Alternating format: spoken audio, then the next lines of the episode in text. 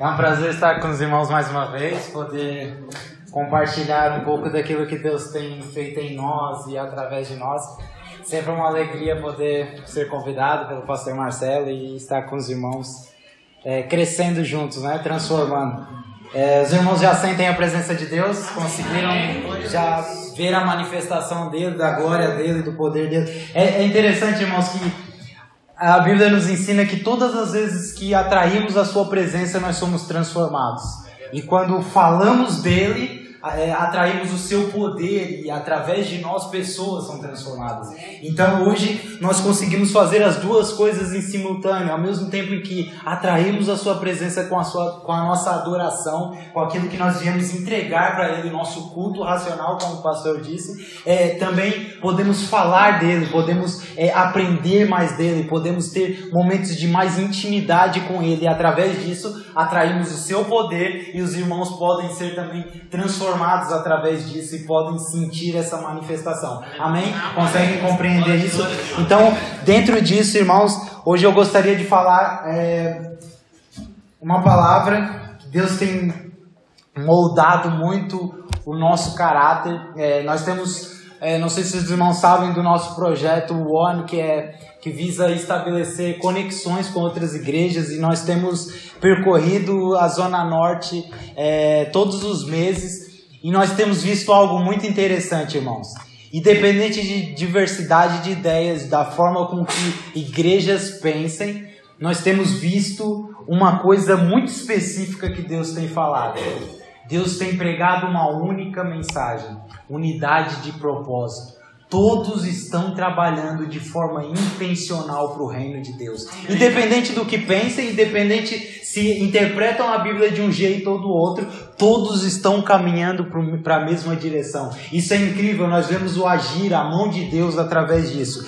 E isso tudo só, só está acontecendo, e é justamente sobre isso que Deus tem imposto no meu coração e hoje eu gostaria de compartilhar com os irmãos. Só está acontecendo por causa de um homem que revolucionou toda uma humanidade há dois mil anos atrás. Jesus Cristo. Amém. Ele trouxe uma mensagem, irmãos, que nenhum homem conseguiu pará-la. Ele trouxe uma mensagem há dois mil anos que até hoje continua demonstrando a sua eficácia e o seu poder. Sabe, essa palavra transforma tudo. Ela muda culturas, ela transforma ambientes, ela tira o ser humano mais caído, o mais caído que estiver, e levanta-o e transforma-o em filho de Deus. Que poder tem essa mensagem? E é sobre esse Jesus revolucionário que eu gostaria de falar com os irmãos hoje. Por favor, abram vossas Bíblias em Mateus, capítulo 4. E nós vamos falar um pouquinho sobre três revoluções que Jesus fez e que até hoje tem causado grande impacto em toda a humanidade. Irmãos, Antes de nós lermos, eu gostaria de refletir algo muito importante é, que, que Deus tem, tem frequentemente falado ao meu coração. A nossa grande dificuldade, eu, eu vejo pela minha vida e vejo pela é, vida de irmãos que, tem, que, que estão conosco constantemente, diariamente, tanto em discipulado como em cultos, é, a, eu acho que a nossa grande dificuldade como cristão é viver de fato a vida de Jesus.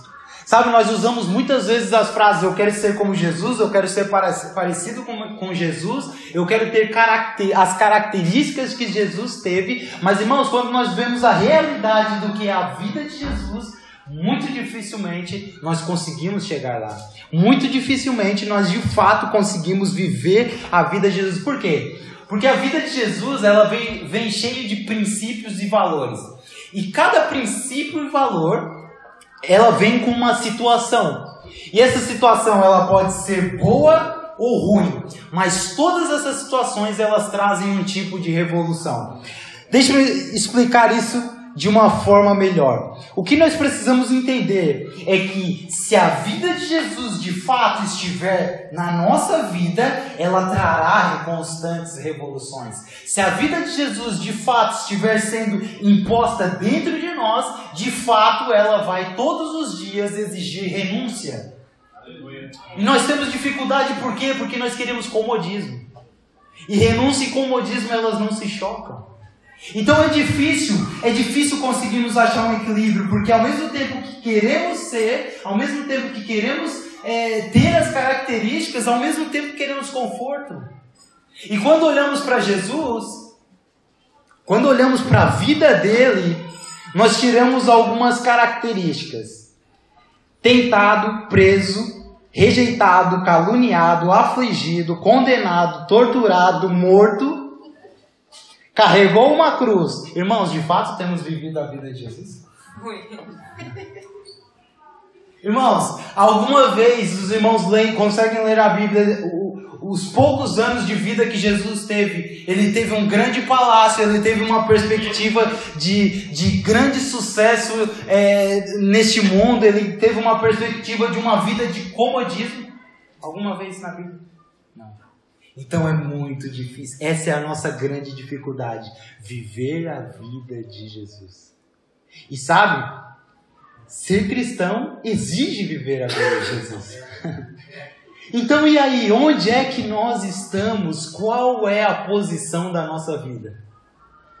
Porque a vida dele ele veio anunciar um reino totalmente diferente do reino deste mundo, e este reino dele exige uma vida de renúncia e exige uma vida de constante transformação. E não só, e ele não quer só que você tenha essas mesmas dificuldades que ele teve e passe por essas mesmas dificuldades. Ele quer que ele, ele quer que através dessa mensagem, através dessas características que agora estão sendo colocadas dentro de nós à medida que aceitamos a vida vida dele na nossa vida, ele quer que isso traga um impacto tão grande que cidades, nações, trabalho, escola, qualquer lugar que nós estejamos seja impactado.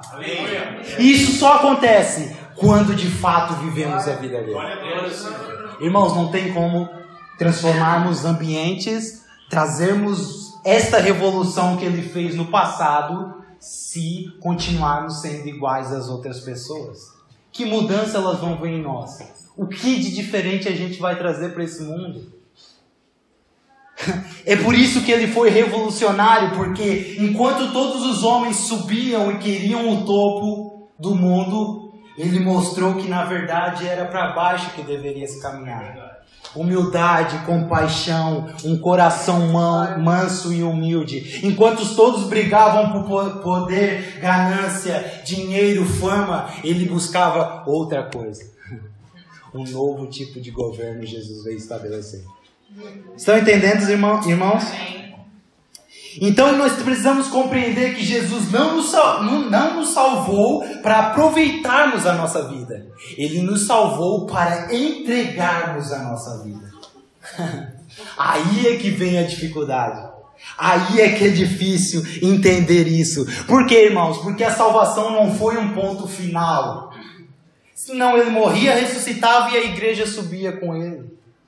A salvação é um ponto inicial. Agora ele nos chama para construir com ele. Sabe? Nós, é, é, é sobre reinar, irmãos. É sobre expandir o reino que ele veio implantar. E para isso exige-se renúncia. E para isso sim seremos caluniados, seremos afligidos e temos que carregar uma cruz. A questão é qual é o peso da sua cruz. Se estiver leve demais, irmãos, estamos em grandes falhas. Então ele passou por tudo isso para assumirmos o nosso lugar de filhos. Sabia que os irmãos são filhos de Deus?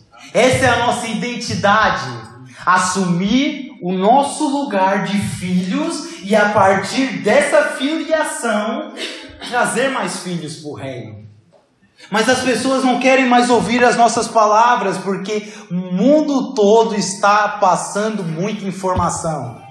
Elas querem ver a nossa vida. E evangelho é eficácia, não é sobre o que você fala, mas é sobre o que você é e demonstra para as outras pessoas. Jesus não ganhava as pessoas apenas com as suas palavras, ele mostrava o que ele era. Isso era eficaz, isso trazia poder. E quando ele falava, as suas palavras testificavam as suas práticas.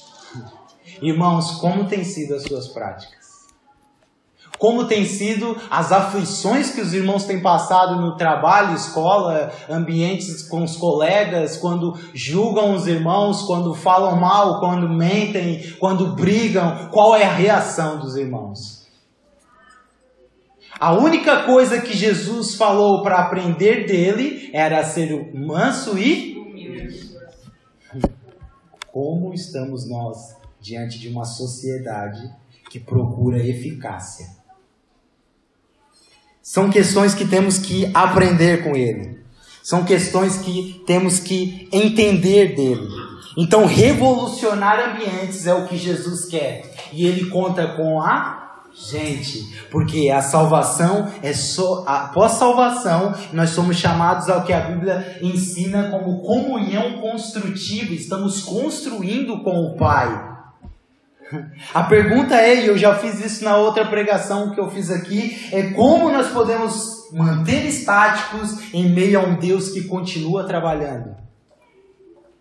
Não há conforto, irmãos, dentro do reino de Deus. O conforto, sabe qual é? É estar com Ele. É a nossa satisfação, é o nosso prazer, estar com Ele. Fora isso, não há conforto. Olha o que diz em Mateus 4, verso 18 22, ao 22. Caminhando junto ao mar da Galileia, Jesus viu dois irmãos, Simão, chamado Pedro, e André. Eles lançavam as redes ao mar porque eram pescadores. Jesus lhe disse: Venham comigo e eu vos farei pescadores de homens. Então eles deixaram Olha essa frase. Então eles deixaram imediatamente as redes e o seguiram. Irmãos, sabe o que isso significa? Eles deixaram a sua vida para viver a vida de Jesus. Sabe o que significa? Que o seu trabalho não era não era um empecilho para que eles seguissem o Mestre.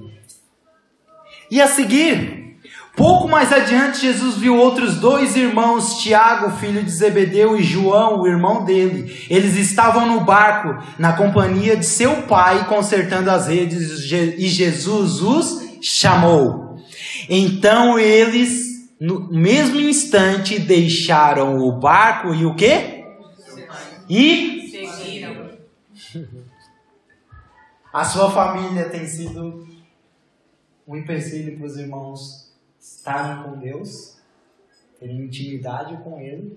O seu trabalho tem sido algo que está à frente de Deus, que te impede de ter intimidade com Ele. Quem quiser mais à frente, capítulo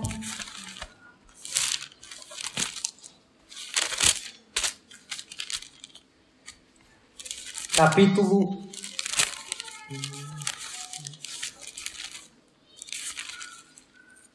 Capítulo 16, os irmãos não precisam abrir, é, é muito rápido. Capítulo 16, verso 24. Então Jesus disse aos discípulos: Se alguém quiser vir após mim, negue-se a si mesmo, tome a sua cruz e siga-me. Pois quem quiser salvar a sua vida, a perderá. E quem perder a sua vida por minha causa, esse achará. De que adianta a pessoa ganhar o mundo inteiro e perder a sua alma? Irmãos, o que tem nos prendido? O que tem nos afastado dele? Porque viver uma vida do reino, viver a vida de Jesus, exige tudo de nós. Não há trabalho, não há satisfação, não há bens materiais, não há nada, não há sonhos, não há realizações pessoais, nem mesmo família que possam impedir ou devam impedir o nosso relacionamento pessoal com Deus. Se isso estiver acontecendo, nós precisamos acordar. Ele exige intimidade, relacionamento. Nada pode se opor a ele. Essa foi a diferença dos discípulos. Eles intimamente ouviram a voz de Deus. É só quando nós temos intimidade, irmãos, que conseguimos ouvir nitidamente a sua voz. E aí o que, que acontece? Essa intimidade que temos lá no nosso quarto, no secreto com Ele, que temos com os nossos irmãos em comunhão, ela gera confiança. E então nós falamos, ok, eu pego o teu propósito, eu pego a tua vida e te sigo. Foi o que aconteceu com eles. A intimidade gerou confiança e eles largaram a sua própria vida para viver a vida de Jesus. Então aí é que está a chave, irmãos. É aí que nós temos que pensar. É aí é que nós temos que começar a refletir como está a nossa vida íntima com o Pai. Como está? De fato conhecemos ou só conhecemos porque há um pregador aqui falando? Há alguém passando a mensagem? De fato conhecem como conhecem os vossos filhos, os vossos amigos, os vossos pais? Ou só por ouvir falar? Porque o mundo também ouve falar de Jesus. Todo mundo sabe. Todos mundo sabe. A grande questão é o relacionamento que nós temos com Ele. Amém? Estão entendendo? Mateus capítulo 4, irmãos. Como eu tinha dito, e aqui entra a parte da revolução. Mateus capítulo 4 e Lucas capítulo 4 também, eles descrevem as três armadilhas é, simbolizadas pela montanha, pelo templo e pelo pão pelas quais Jesus passou. Olha que interessante. Essas três armadilhas, elas formavam, irmãos, naquela época de Jesus, elas formavam, vamos dizer assim, a, a, a, as pernas da cadeira do trono a qual todo judeu almejava que Jesus sentasse. O grande Messias político. Satanás não era burro. Ele era inteligente. O que, que ele ofereceu? O que, o que mais o homem almejava naquela época e almeja até hoje. A montanha. Eu vou dizer para os irmãos o que, que simbolizava. A montanha simbolizava a política. A, a, o templo, a religiosidade. A economia, o pão, a economia. E Satanás ofereceu essas três coisas para Jesus. Então era o que todo judeu esperava: um, um Messias poderoso e político, que viria é, tirá-los das mãos opressoras dos romanos, um Messias que viria acabar com a pobreza, um Messias que de fato viria instituir o seu poder e o seu governo sobre toda uma humanidade. Era o que todos esperavam.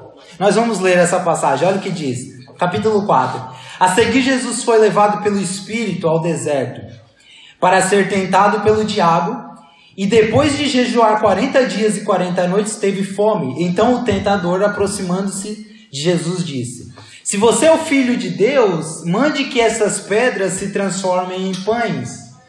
Jesus, porém, respondeu: Está escrito: o ser humano não viverá só do pão, mas de toda palavra que procede da boca de Deus.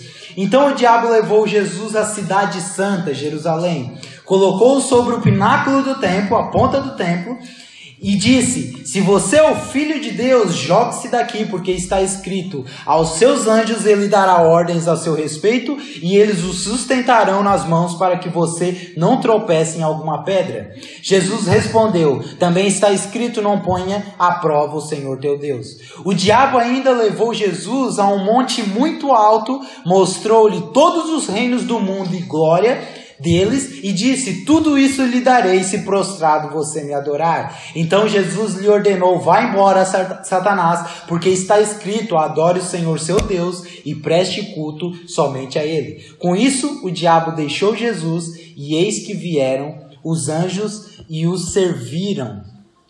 Então, irmãos, essas, essa, como eu falei aos irmãos, essa tentação tripla que Satanás ofereceu a, a, a Jesus oferecia a, a, a solução para todos os problemas dos judeus, dos israelitas daquela época. Só que Jesus, Jesus, e, e algo interessante é que só quando nós compreendemos o que ele rejeitou, nós entendemos o que ele transformou. Isso é incrível, irmãos. Se, se, se, não, se não entendemos, se aos olhos humanos não conseguimos compreender o que Satanás estava oferecendo, porque, irmãos, era tentador. Ele estava botando Jesus no topo da cadeira, Jesus homem, passando pelas mesmas tentações que nós passamos. Ele resolveria todos os problemas. E Israel, os judeus estavam sofrendo grande opressão naquela época. Muita opressão mesmo. E Jesus rejeita tudo aquilo com um objetivo, com um propósito. Irmãos, Jesus escolheu demonstrar um novo tipo de poder. Um novo modo de governar, um modo que assustava todo o sistema da época. O seu governo estava sendo estabelecido através de misericórdia, compaixão, pureza de coração e passividade. Ele era um tipo de revolucionário, alguém que desafiava todos os poderes religiosos, políticos e econômicos da época. A sua revolução de ponta cabeça substituiu a força pelo sofrimento e a violência pelo amor. Sabe qual foi a maior arma de Jesus, irmãos? A lei do amor. Então, limitar a esfera de atuação de Satanás foi a primeira revolução de Jesus. Ele veio implantar um reino, e esse reino iria limitar o poder de atuação de Satanás. Porque como é que Satanás governa, irmãos? Mente. Um faz, todos fazem. Um, um age, todos agem igual. Então Satanás domina. Ele não precisa estar do seu lado falando faz isso, faz aquilo. Por quê? Porque todo mundo segue a multidão. Então Jesus veio com a primeira revolução limitar essa esfera. Ah é? Todos fazem? Eu não faço. Todos querem? Eu não quero. Olha o que, que eu faço. Em meio, a, em meio à guerra, eu dou amor. Mudando completamente a mentalidade. Essa foi a primeira revolução. A segunda revolução foi que Jesus veio trazer foi a revolução que ele causou em nós. A primeira ele limita a esfera de Satanás, a segunda ele vem transformar o homem. Irmãos, então ele veio abalar estruturas, ele veio romper culturas, ele veio mudar ambientes, ele veio revolucionar um mundo totalmente caído, em total depravação, estabelecendo um reino de ponta cabeça. Por que ponta cabeça? Porque enquanto todos os homens procuravam a ponta do reino, a ponta do poder, ele mostrava que o menor era que era o maior. E a forma mais eficaz que Jesus fez isso foi através de mudança de mente. Nós ouvimos falar muito sobre o novo nascimento. Todos já ouviram falar sobre o novo nascimento aqui? Amém? Nós ouvimos falar muito sobre o novo nascimento e muitas vezes nós temos a compreensão, a ideia de que o novo nascimento só, são, só, são pra, é só com o entendimento de novos convertidos. Só que a palavra novo nascimento, se formos é, pesquisar a fundo, nós vamos ver que ela é uma palavra que vai percorrer ao longo de toda a vida cristã. Toda a nossa vida cristã nós precisamos estar em constante novo nascimento. Porque a palavra novo nascimento traz a ideia de arrependimento. Arrependimento, na, no, tanto no original grego como no hebraico, significam a mesma coisa: mudança de mentalidade. Então, irmãos, nós, como cristãos, estamos em constante mudança de mentalidade. Por quê? Porque nós, antes de sermos cristãos, nós tínhamos uma cosmovisão, ou seja, uma visão do mundo. A gente tomava aquilo como verdade, tomava aquilo como certo e, fala, e defendia aquilo, mesmo estando errado, defendia aquilo com todas as nossas forças. Aí, quando nós entramos na, na vida cristã, quando Jesus vem e, e transforma a nossa forma de ver as coisas, ele fala: tudo que você tem como certo, joga fora, porque está tudo errado. E agora a minha forma de pensar é que é a correta. Então nós estamos em constante mudança de mente, por quê? Porque ainda assim, nessa vida cristã, nós temos ainda ideias que achamos que é certo e continuamos nessas ideias e Jesus tem que estar constantemente transformando. Então o novo nascimento é uma estrada que nós vamos percorrer até o fim da nossa vida. Entendem isso? Então, dentro desse contexto de revolução, dentro desse contexto de mudança de mente, é, foi isso, foi justamente isso que Jesus veio implantar dentro de nós. Homens uma nova, um novo, uma nova forma de pensar, uma nova forma de agir. E foi isso que ele explica para Nicodemos. Todos conhecem a história de Nicodemos? Foi isso que ele explica para a mulher samaritana. Todos conhecem a história da mulher samaritana? Eles não compreendiam, eles não entendiam. Nicodemos fala: como é possível um homem é, é, da minha idade, já velho, voltar a entrar no ventre da, da, da mãe? Eles não estavam compreendendo o que era o novo nascimento.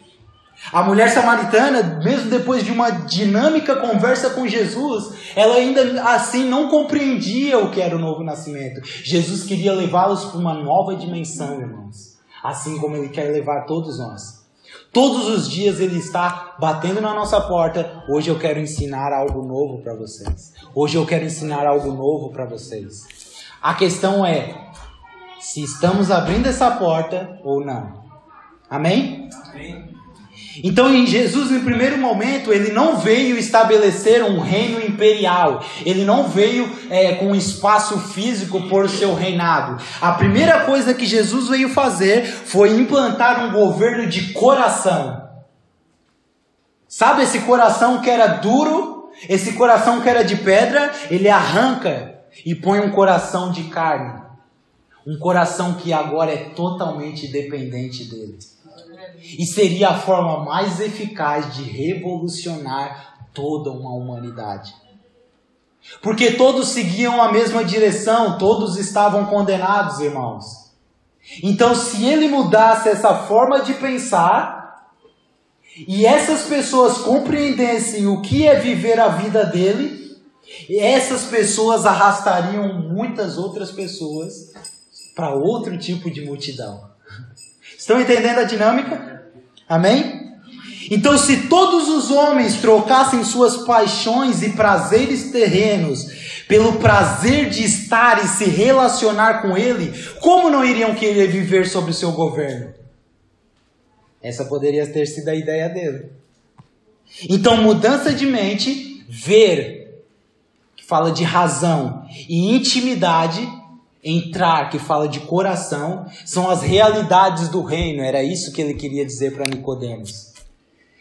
Quando eu estiver dentro de vocês, que ele fala águas vivas, intimidade, adorar em espírito e verdade, todos poderão me ver. Ele fala para a mulher samaritana: já não haverá lugares de adoração, porque em qualquer lugar tu podes me adorar, mulher. Era isso que ele queria dizer para a mulher samaritana. Então Jesus, ele revolucionou a nossa vida implantando o seu reino dentro de nós. Essa foi a sua segunda revolução, irmãos. E sabe o que é interessante? Que no seu reino, que é totalmente contrário ao reino do, do, daquele que, que domina sobre este século, Jesus implanta novas leis. Capítulo 5 de Mateus. Ele diz assim: Olha, no meu reino, nesse que eu vim implantar dentro de vocês, acontece a seguinte dinâmica. Bem-aventurados são os pobres em espírito, porque deles é o reino dos céus. Bem-aventurados são os que choram, porque serão consolados. Os mansos, porque herdarão a terra. Os que têm fome e sede de justiça, porque serão saciados. Os misericordiosos, porque alcançarão é, misericórdia. Os limpos de coração, porque verão a Deus. Os pacificadores, porque serão chamados filhos de Deus. Bem-aventurados os perseguidos por causa da justiça, porque deles é o reino dos céus. Bem-aventurados são vocês quando por minha causa os insultarem, os perseguirem e mentindo disserem todo o mal contra vocês. Alegrem-se e exultem, porque grande é a sua recompensa nos céus, pois assim perseguiram os profetas que viviam antes de vocês. Essa é a dinâmica do reino que ele veio implantar em nós. Não é força, não é morte, não é xingamentos, não é ser como os outros, mas é tudo isso que ele falou: mansidão, passividade, compaixão, misericórdia, amor. E isso, irmãos, é o maior, é a maior revolução que alguém pode fazer nos nossos dias. Porque num mundo tão frio em qual nós vivemos, onde ninguém quer saber de ninguém, o amor é escândalo. Então comece a dar amor. Não o seu amor, mas o amor que ele veio, que ele revolucionou há dois mil anos atrás. O amor que está dentro de nós. Amém? Todos estão compreendendo o reino de ponta cabeça? É um reino totalmente contrário às nossas, à nossa mentalidade. É um reino totalmente contrário é, é, à, à forma com que o mundo pensa. Então, é por isso, irmãos, que nós somos diferentes. É por isso que de, tudo de Deus se opõe a tudo que está lá fora. É por isso que Deus, Jesus nos chama para uma constante vida de renúncia. É por isso que ele nos chama para viver a vida dele.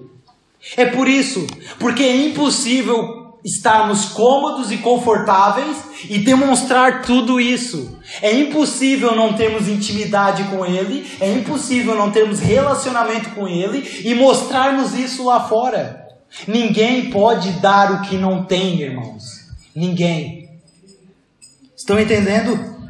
Então nós não compreendemos o que é viver sobre o direito legal dele governar, se nós não compreendemos o prazer e o valor de, estar, de sermos íntimos dele, de estarmos com ele, de estarmos diante da sua presença. Então ele constantemente nos chama para essa vida de mudança de mentalidade e mudança de mente é a sua segunda revolução.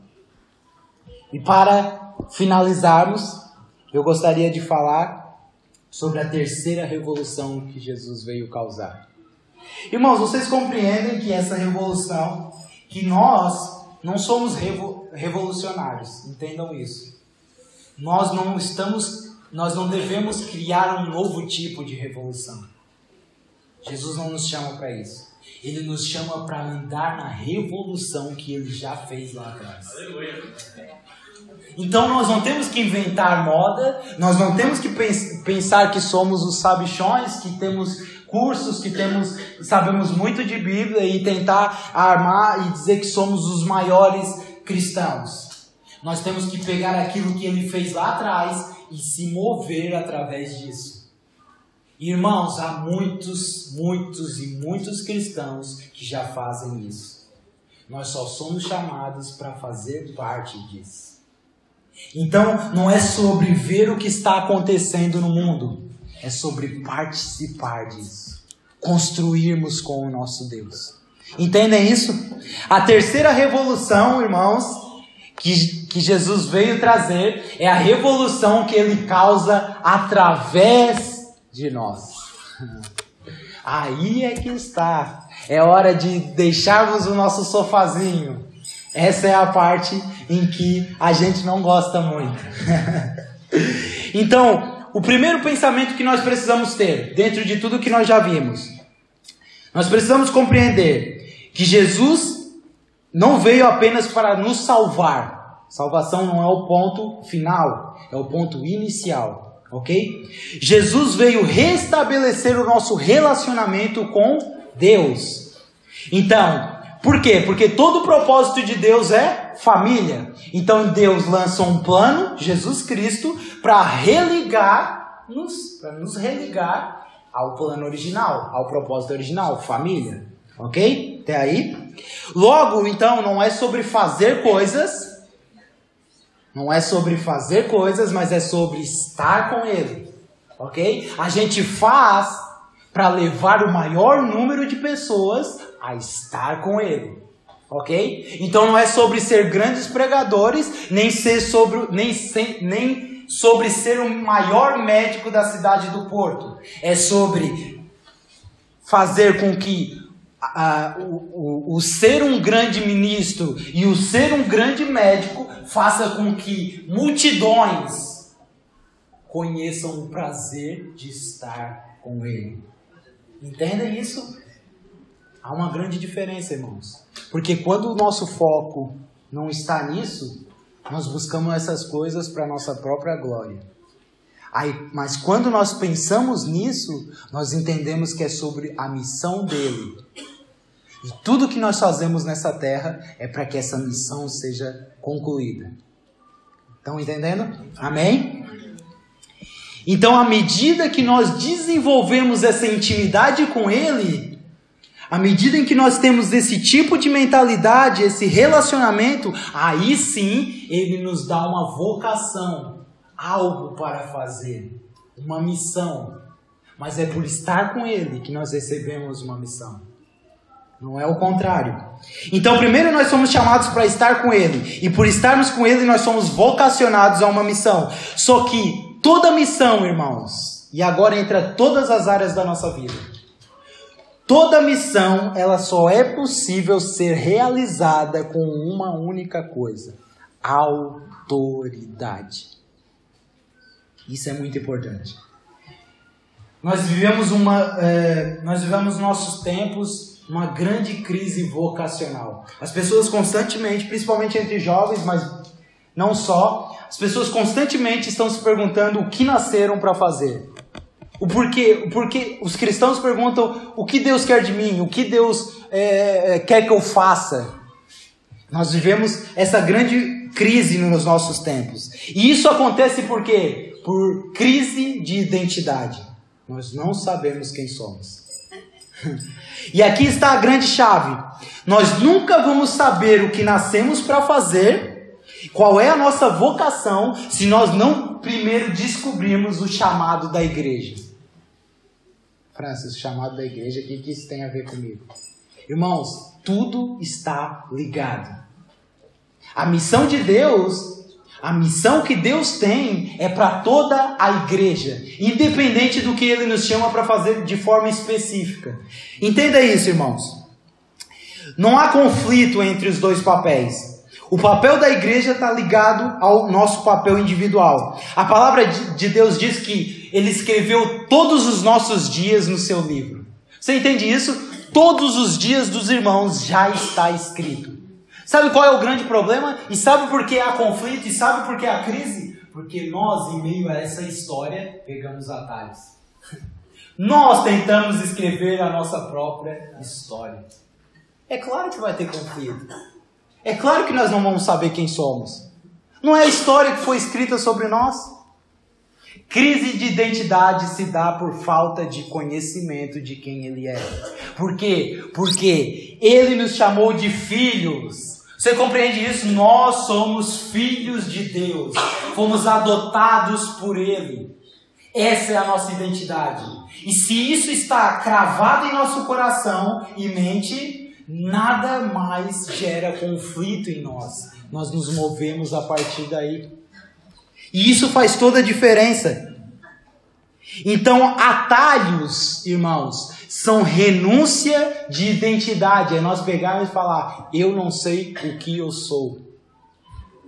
Eu não quero saber o que eu sou. É viver algo que nós não, não nascemos para ser e viver.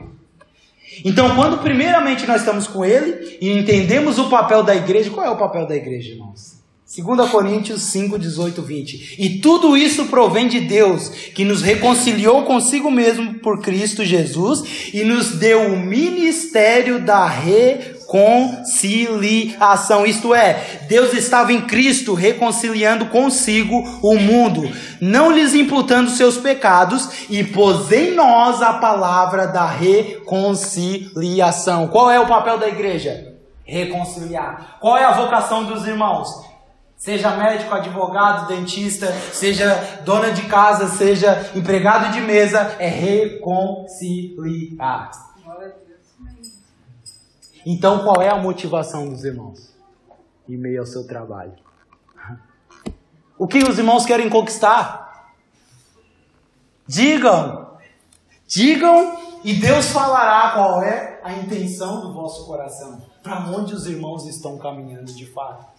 Se estão no atalho ou se de fato estão na história que ele escreveu sobre vocês.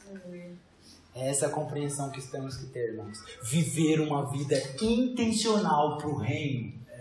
Ei, ele já prometeu que nos dará tudo. Ele já prometeu que não vai deixar faltar nada na nossa casa. Por que tanta preocupação?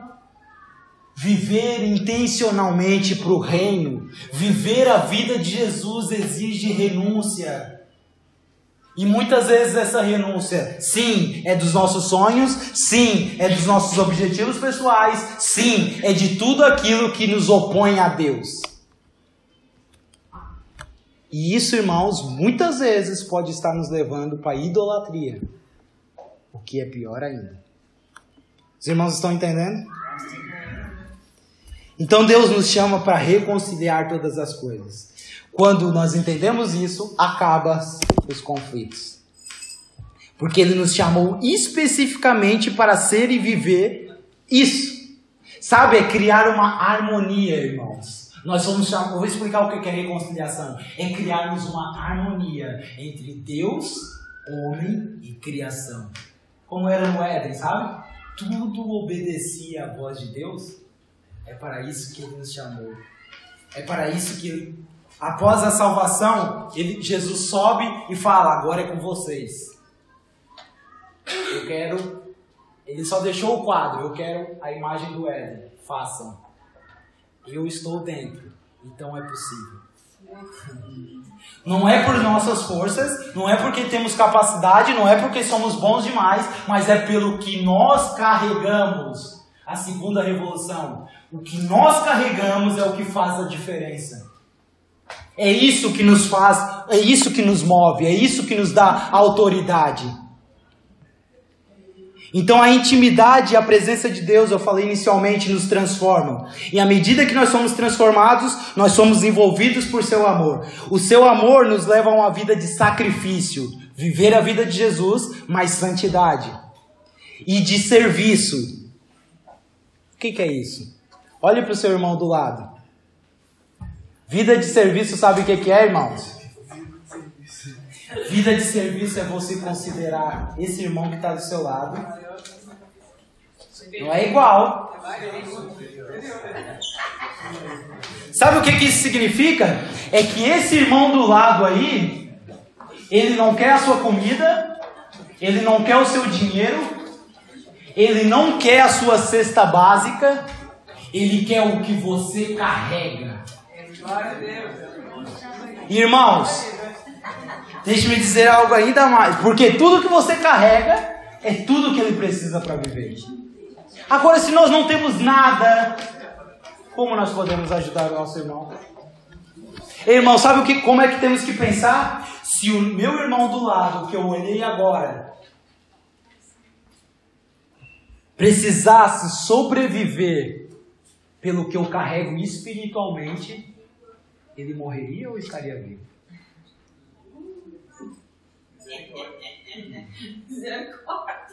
É, irmãos. O que você carrega? O que você carrega dele? É isso que faz diferença. E não é só sobre irmãos. Isso é importante. Irmãos é muito importante. Nós, alavan nós somos o meio pelo qual o nosso irmão é alavancado espiritualmente. Agora, a grande questão é o passo seguinte. O que nós, como igreja, quando saímos daqui, levamos lá para fora. O impacto que isso causou, vai causar. E tudo isso é necessário autoridade e poder. Então, esse sacrifício e esse serviço, eu já estou a terminar, é, geram autoridade e poder. E ninguém revoluciona ambientes, como eu já falei, sem autoridade e poder. Olha o que, que Jesus disse em Mateus 28, 18: Toda autoridade me foi dada no céu e na terra. autoridade, irmãos, é direito legal de representação. Jesus, quando veio à terra, ele estava representando Deus diante de toda a humanidade. Então, nós, por sermos corpo de Cristo, quem representamos? Então, a palavra de, de, Deus acompanha, a palavra de Deus diz: toda autoridade foi dada. Agora nós somos corpo, então quer dizer que essa autoridade é transferida para quem? Para o corpo. Então nós estamos representando alguém.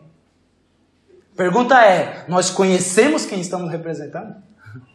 Um presidente, o caso de um presidente e um vice-presidente. Quando um presidente não pode ir em determinado evento, ele manda o vice-presidente, o vice-presidente está lá representando ele a 100%. E tudo que ele falar é como se fosse palavra do presidente. Por quê? Porque os dois se conhecem, os dois pensam da mesma forma. A grande questão é: os lugares que nós vamos, de fato, estamos representando Deus? De fato, estamos representando Jesus? Porque é isso que demonstra se conhecemos Ele ou não. Então, à medida que sabemos quem, é, a quem estamos servindo, compreendemos quem estamos representando.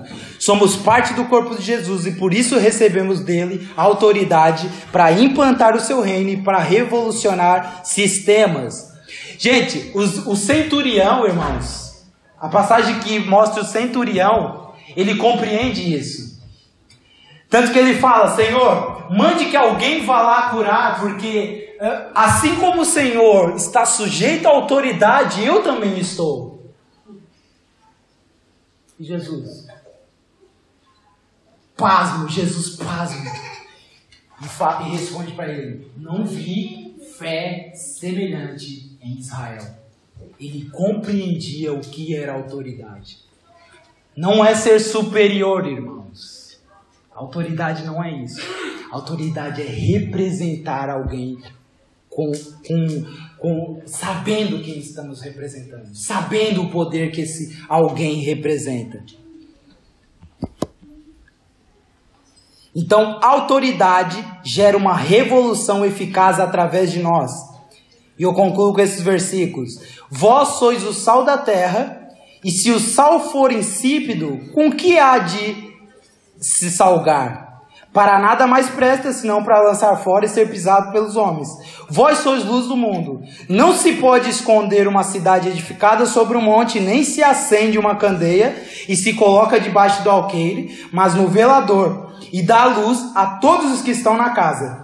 Assim resplandeça a vossa luz diante dos homens, para que vejam as, as, as vossas boas obras e glorifiquem o vosso Pai que está nos céus. Nós fomos vocacionados para impactar ambientes, para revolucionar cidades. Entendam isso. Irmãos, isso é muito importante. Nós somos chamados, vocacionados para estabelecer um novo tipo de cultura, a cultura do reino de Deus. Não é sobre o que nós somos, porque nós não podemos fazer nada por nós mesmos, mas é sobre o que Ele é em nós. Amém? É estarmos em um ambiente, irmãos, e tudo ser mudado à nossa volta. Sabe, é quando você chega num trabalho novo, aquilo já sente o impacto de Jesus. E quando você sai de lá, tudo sente falta daquilo que você carrega. É, é sobre você deixar a marca de Jesus. Muitos aceitarão, muitos não. Mas o impacto que você deixou, todos vão se lembrar. Então é sobre o que carregamos, irmãos. Nós somos vocacionados para tirar a lamparina debaixo da mesa e nós somos vocacionados para clarear e dar gosto à vida das pessoas.